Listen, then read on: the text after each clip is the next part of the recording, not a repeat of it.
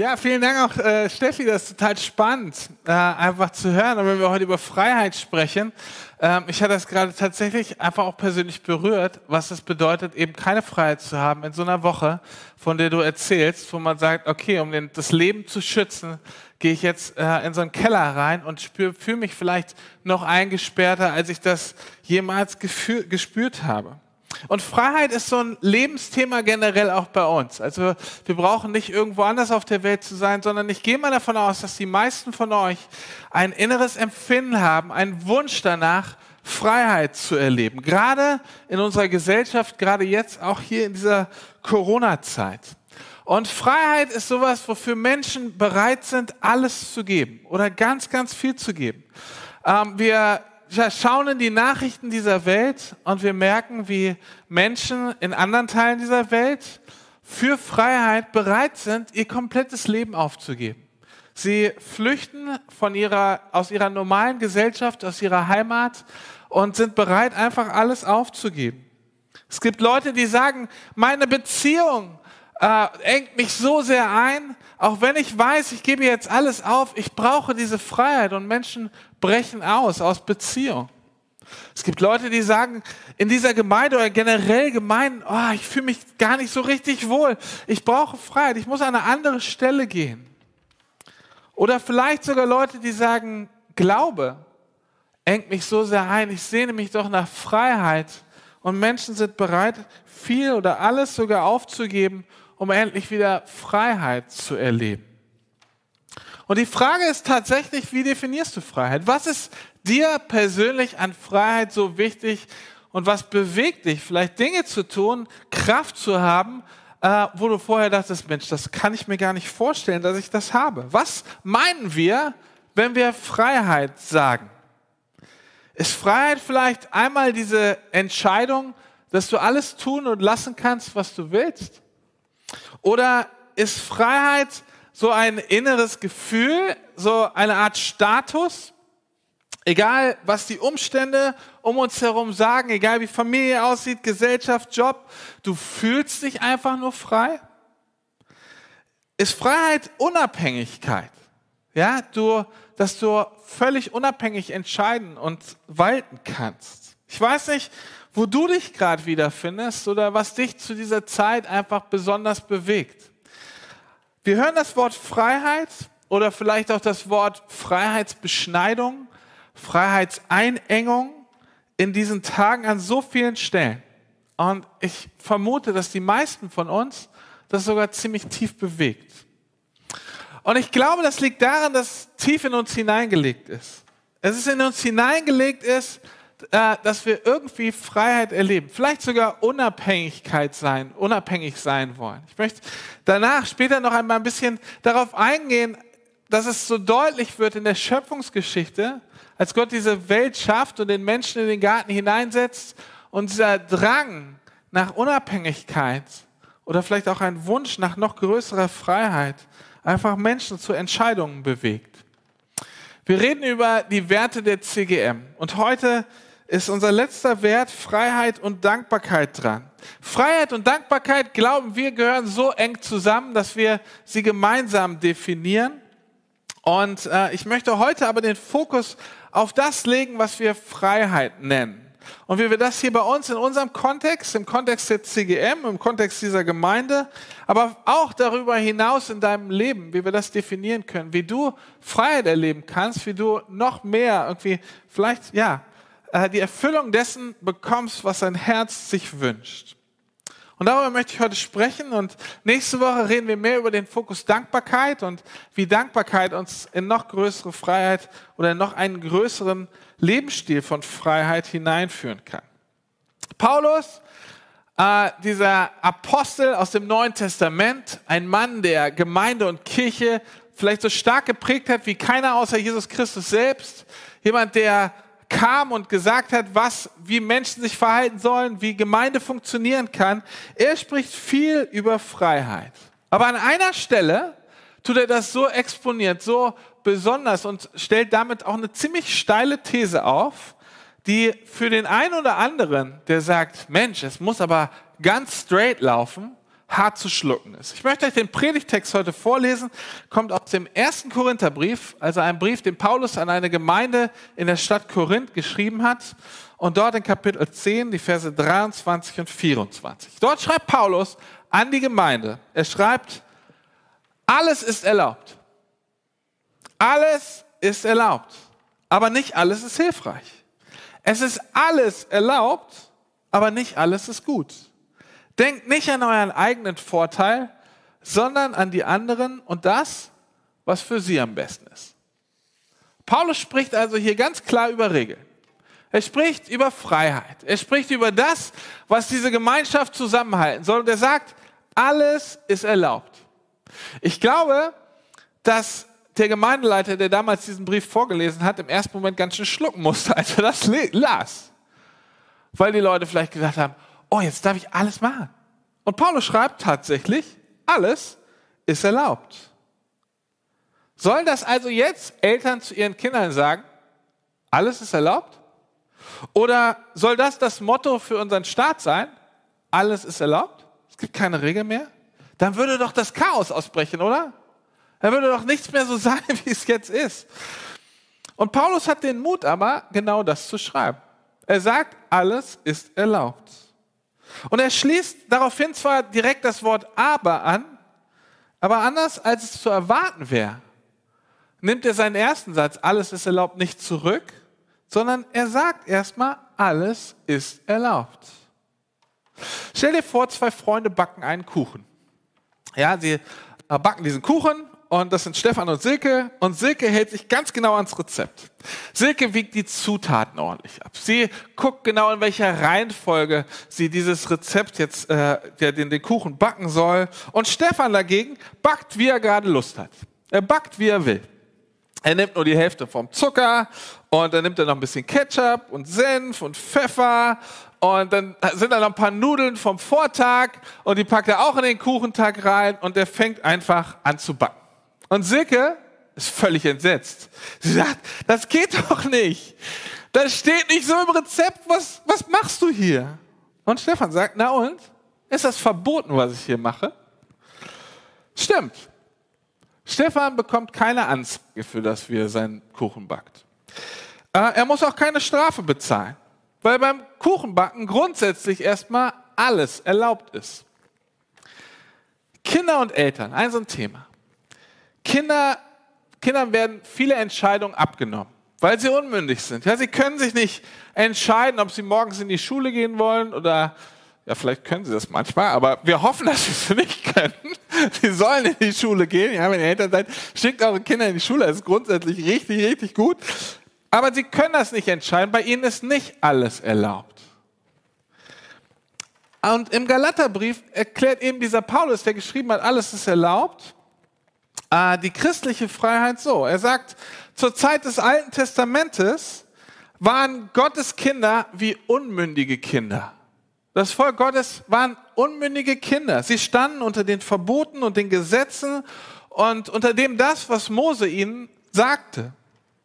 Und wenn man sich jetzt mal mit diesen vielen Satzungen in den Büchern Mose so intensiv beschäftigt, dann weiß man, dass diese Gesetze tief in das Leben des Einzelnen hineingegriffen haben. Da war nicht so viel Freiheit über das, was man jetzt tun konnte und lassen konnte und machen sollte und nicht machen durfte. Und Paulus sagt, das ist mit Christus jetzt vorbei. Wer getauft ist und an Jesus glaubt, der ist frei von diesem Gesetz. Und damit gleicht er einem erwachsen gewordenen Kind. Dieses Kind ist immer noch das Kind der Eltern, aber die Person darf und soll nun selbstbestimmt leben, ohne sich alles von Mutter und Vater vorschreiben zu lassen. Und damit erklärt Paulus diese christliche Freiheit. Er sagt, es hat sich grundlegend etwas verändert. Und dann geht er in allen seinen Briefen ausführlich darum ein, warum das so ist. Er sagt, wer glaubt und getauft ist, wer zu Jesus Christus gehört, in dem der Heilige Geist lebt, der braucht keine Angst mehr vor Gottes Strafe zu haben. Wir brauchen keine Angst mehr dafür zu haben, bestraft zu werden. Seine Gemeinschaft mit dem himmlischen Vater beruht nämlich nicht mehr darauf, ob man dem Gesetz Gottes gehört, sondern sie beruht darauf, dass Christus uns am Kreuz erlöst hat, dass er für alle Fehler, die du und ich machen, dass er bezahlt hat.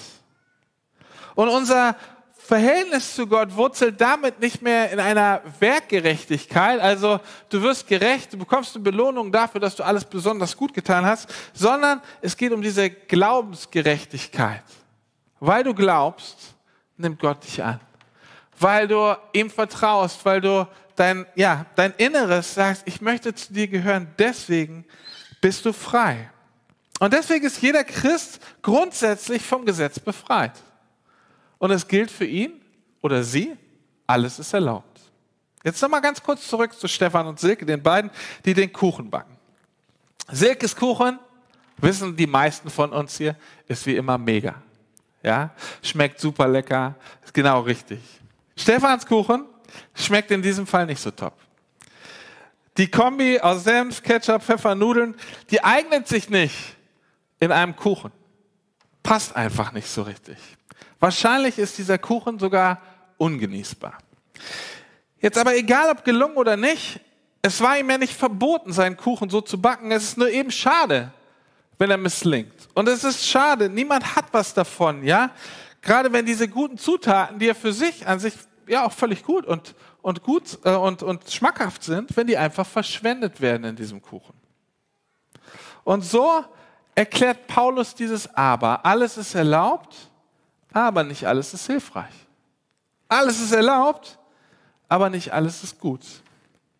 Nicht alles, was wir tun könnten in unserem Leben, ist hilfreich. Nicht alle Zutaten, nicht alle Entscheidungen in unserem Leben passen gleich gut zusammen und letztendlich schmeckt das Ergebnis auch nicht immer gleich gut. Und wenn wir das auf unser Leben übertragen, dass wir als Kinder Gottes diese unglaubliche grenzenlose Freiheit haben, dass wir ohne Angst vor Gottes Strafen unser Leben leben dürfen, dann kommt dieses Aber, dieses Aber von Paulus und sagt, wenn wir diese Freiheit, die wir haben, falsch gebrauchen, dann kann es sein, dass unser Leben nicht so schmeckt, wie es schmecken sollte. Dass eben nicht das passiert, nicht die Konsequenzen, nicht die Folgen, nicht das Ergebnis kommt, was wir uns eigentlich wünschen. Und es könnte sogar sein, dass du in Situationen gerätst, die so äußerst unangenehm sind oder sich schlimmstenfalls sogar als krasse Sackgassen erweisen in deinem Leben. Nicht alles ist gut und nicht alles baut auf. Vieles ist sogar äußerst schlecht und vieles macht sogar richtig krass kaputt. Daher müssen wir uns überlegen, wie nutzen wir denn diese Freiheit, die Paulus uns hier sagt? Wie nutzen wir das, dass alles erlaubt ist? Was macht es mit uns innerlich und wie können wir verantwortlich mit dieser Freiheit umgehen? Das betrifft unser persönliches Leben, dein und mein persönliches Leben und das betrifft genauso diese Gemeinschaft hier in der Gemeinde, in der wir leben, aber es betrifft auch die Gesellschaft.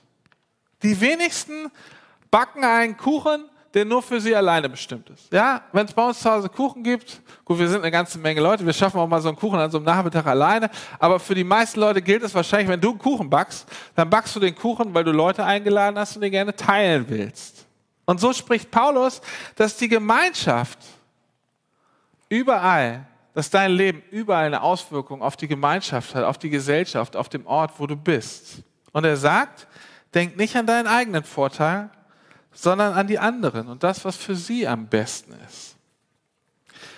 Paulus schreibt das an eine Gemeinde in Korinth, die gerade die eine ganze Menge Probleme haben und die viel diskutieren, die sich viel uneins waren, die an vielen Stellen völlig unterschiedlicher Meinung waren, weil sie aus ganz, ganz unterschiedlichen gesellschaftlichen und sozialen Kontexten zusammenkamen und das Leben komplett anders sahen.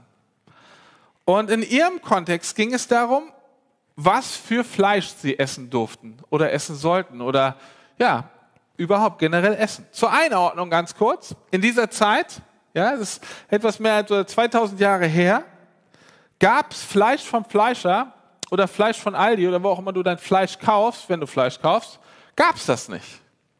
Der einzige Ort, wo du Fleisch kaufen konntest oder Fleisch erhalten konntest, war in Tempeln.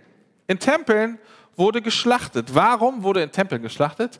Weil Fleisch oder ein Tier immer nur dann getötet wurde zum Zweck eines Opfers. Ja? Also ein Tier wurde nur geschlachtet, wenn es auch ein Opfer war. Und jetzt brauchten die Christen, also die Christen brauchten kein Opfer mehr zu geben, weil Jesus alles bezahlt hatte. Das heißt so, im Grundsatz war, könnte man jetzt meinen, ja, Christ, ist Christ bedeutet Christsein gleich, ah, als Vegetarier zu leben, ja? Ich hoffe ehrlich gesagt nicht. Ich respektiere, ich liebe Vegetarier auch, aber ich esse gerne mal ein richtig gutes Stück Fleisch. Also war es für die Leute ein richtiger Kampf. Darf ich jetzt noch Fleisch essen, wenn ich weiß, dass Fleisch immer zur Ehre von einem anderen Gott geopfert wurde? Dass es nie was mit unserem Gott zu tun hatte.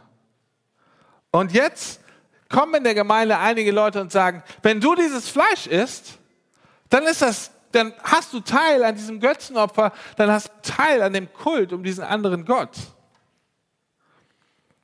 Und so konnte es sein, dass du alleine durch das Essen von Fleisch, also nur, dass sich jemand Fleisch gekauft hat und gesagt oh, heute, heute Mittag gab es ein richtig gutes Steak, dass jemand gesagt hat, oh krass, glaubst du noch an Gott?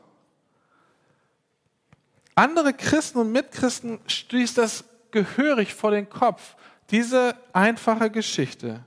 Und es kam zu Streit und Uneinigkeit. Und jetzt sagt Paulus, alles ist erlaubt, nicht alles dient zum Guten. Aus der Liebe zum anderen sei doch bereit, auf deine Freiheit, dieses Fleisch zu essen, zu verzichten.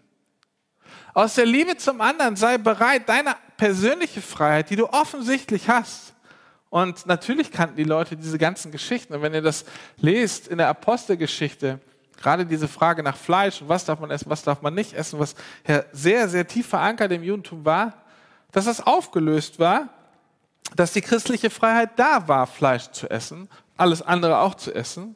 Dass Paulus sagt hier, aus Liebe sei doch bereit, auf deine Freiheit zu verzichten. Aus Liebe zum anderen, aus Liebe zur Gemeinschaft. Du darfst alles. Aber achte darauf, dass es dir gut tut und dass anderen gut tut. Achte darauf, was hilfreich ist und was uns aufbaut. Ich finde das interessant, dass wir mit Freiheit, wenn wir über Freiheit reden, auch manchmal Unabhängigkeit meinen. Freiheit heißt vielleicht, ich darf doch machen, was ich will, oder? Paulus legt aber nahe, dass es diese Unabhängigkeit gar nicht gibt beziehungsweise nicht dem entspricht, was Gott sich vorstellt. Echte Freiheit entsteht da, also wo ich mir bewusst bin, von wem oder mit wem ich abhängig bin. Die Bibel spricht an so vielen Stellen über Freiheit. Und letztlich startet, ich hatte das zu Beginn gesagt, die Geschichte dieser Welt mit echter Freiheit. Gott schafft auf dieser Erde, auf diesem Globus einen wunderbaren Platz. Diese Erde ist sonst noch total unerschlossen, wild. Aber er legt einen Garten an und in diesen wunderbaren Garten setzt er die ersten Menschen und gibt ihnen Freiheit, alles so zu gestalten, wie sie das gerne möchten. Und sie sind dort frei. Sie sind frei von dem, was die meisten von uns aus unserem ganz normalen Lebenskontext und Lebensalltag kennen. Scham. Was denken die anderen über mich? Angst. Frei zu gestalten, alles so wie ich will. Wer von uns kann alles so gern und so frei gestalten, wie er möchte? So viele Ressourcen, die uns einfach fehlen, um genau das zu machen, was wir uns eigentlich wünschen. Es gibt nur eine einzige Einschränkung für diese beiden Menschen, für Adam und Eva. Und diese Einschränkung betrifft einen Baum genau in der Mitte des Gartens. Und von diesem Baum, sagt Gott, sollt ihr nicht essen. Ihr dürft alles tun, ihr dürft alles essen, ihr dürft alles machen, aber von diesem einen Baum sollt ihr nicht essen. Und diese Einschränkung macht die Freiheit, in der sie leben, letztlich zu echter Freiheit, weil sie sich entscheiden können. Aber damit sie sich entscheiden können, muss es jemand geben, der ihnen eben diese Entscheidung gibt. Und damit leben sie in Abhängigkeit zu Gott. Und dass dieser Baum in der Mitte des Gartens steht, macht deutlich, die Freiheit ist eine echte Freiheit. Man kann sich auch dagegen entscheiden. Das Leben im Paradies, das Leben in der Gemeinschaft mit Gott damals ist kein goldener Käfig, aus dem du nicht ausbrechen kannst, sondern hat letztlich genau eine Bedingung. Die Menschen können wählen, von wem sie abhängig sein wollen. Eben von Gott oder nicht von ihm. Und letztlich zeigt die Bibel auf, dort gibt es den Satan, den Feind Gottes, der ihm entgegensteht und der um die Menschen kämpft. Sie entscheiden sich gegen die Freiheit bei Gott, gegen die Abhängigkeit von Gott, die sie für Unabhängigkeit halten. Alles ist erlaubt? Ja, es ist erlaubt. Sie durften das tun, aber nicht alles dient zum Guten. Wenn wir also über Freiheit hier bei uns in der CGM sprechen, über das, was wir leben wollen, was ich mir wünsche für diesen Ort, was ich, ich gehe mal von aus, was ihr euch wünscht für diesen Ort, dass wir eben frei sind, dann bedeutet das immer, dass wir über eine Freiheit sprechen, die wir von Gott empfangen, die in seiner Gegenwart geschieht. Wir suchen seine Gegenwart nicht, um uns unabhängig zu machen, sondern um von ihm befreit zu werden, um das zu erleben, ja, dass wir echte Liebe, echte Gemeinschaft auch hier erleben können. Jesus sagt es in Johannes 8, Vers 36. Er sagt, wenn der Sohn freigemacht hat, und damit spricht er über sich selber als den Sohn Gottes, wenn der Sohn freigemacht hat, der ist wirklich frei. Wenn wir glauben also, dass Gott uns eine Freiheit schenkt, in der wir leben wollen, in der du entscheiden kannst, in der du auch hier echtes Leben leben kannst. Und wie wird das hier bei uns in der CGM sichtbar? Was bedeutet Freiheit? Zuallererst geht es um eine innere Freiheit, um eine Freiheit unseres Herzens, möchte ich das mal so, ist ein bisschen schwammig, aber sagen, dass es um Befreiung geht. Dass es darum geht, dass du einen Frieden innerlich spürst, der mit Worten nicht zu beschreiben ist, der unabhängig von den Umständen deines Lebens ist, vielleicht von, von Krankheit, die du erlebst, oder von Druck von, von außen oder gerade in dieser Zeit von Einengung.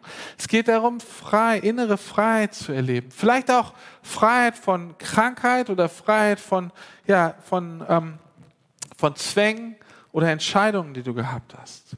Und wir glauben, dass diese innere Freiheit zu einer dankbaren Haltung führt. Auf der einen Seite Gott gegenüber als dem, der uns befreit hat und gleichzeitig auch anderen gegenüber, weil wir, ja, weil uns niemand mehr an dieser Stelle etwas schuldig ist und wir dankbar und fröhlich miteinander umgehen können. Freiheit bedeutet hier bei uns in der CGM auch, dass ich die Freiheit habe, nicht perfekt sein zu müssen.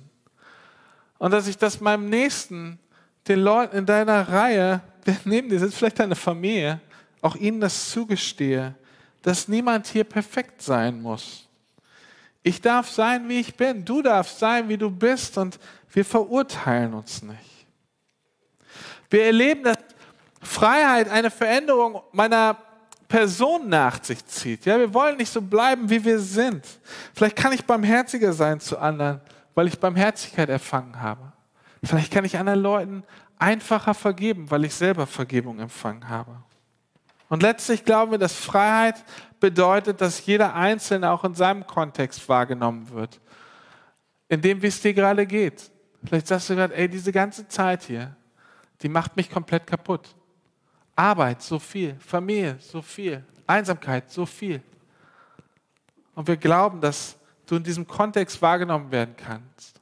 Und wir hoffen und wünschen, dass in dieser Gemeinschaft hier, zum Beispiel am Sonntagmorgen, oder in einer Connect-Gruppe oder in dem persönlichen Gebet mit anderen, du erlebst, wie Freiheit in dir passiert. Und damit wir das erleben können, brauchen wir Gottes Gegenwart. Wir müssen ja, ihn treffen, persönlich. Diesen Gott, von dem wir viel lesen, den wir in den Lobpreisliedern besingen, wir müssen ihn ganz persönlich treffen, ihn erleben. Und jetzt komme ich nochmal ganz auf den Anfang zurück. Wie erlebe ich jetzt die Freiheit? Wie erlebst du die Freiheit, die du dir wünschst? Ganz konkret in dem Kontext, in dem du das auch für dich definierst.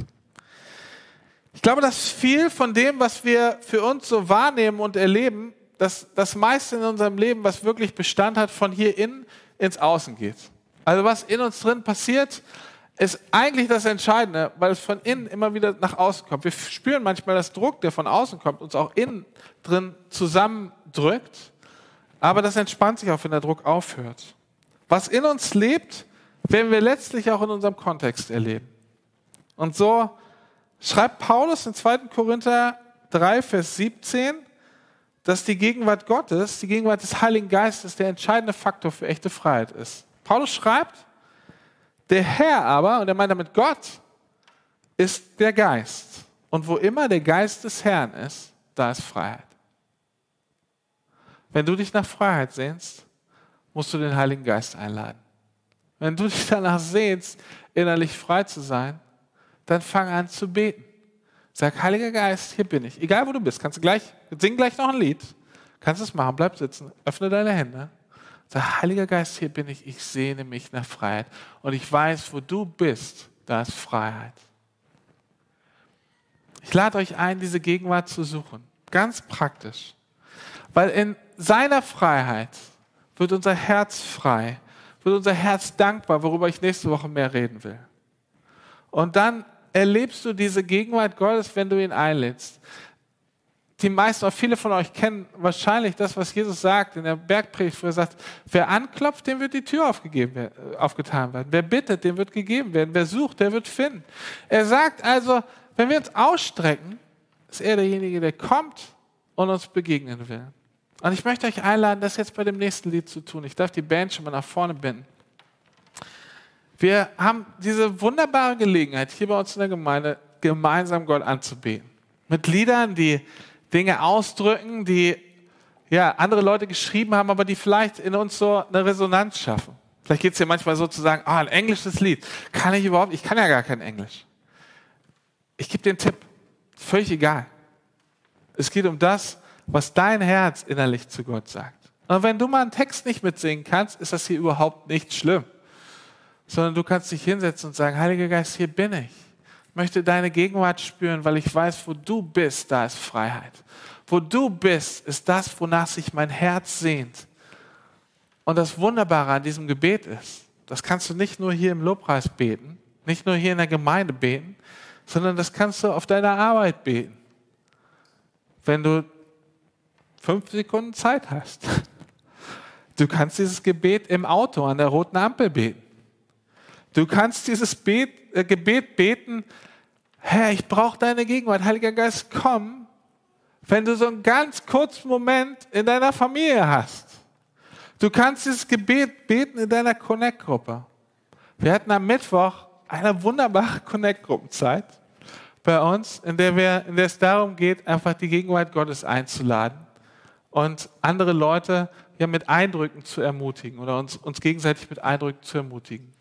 Und das spürst du, der Geist Gottes ist da, es wird plötzlich fröhlich und frei und wir haben gelacht und es war richtig, richtig gut. Und ich möchte euch einladen, eben diese Zeiten zu nutzen. Wo der Geist des Herrn ist, da ist Freiheit.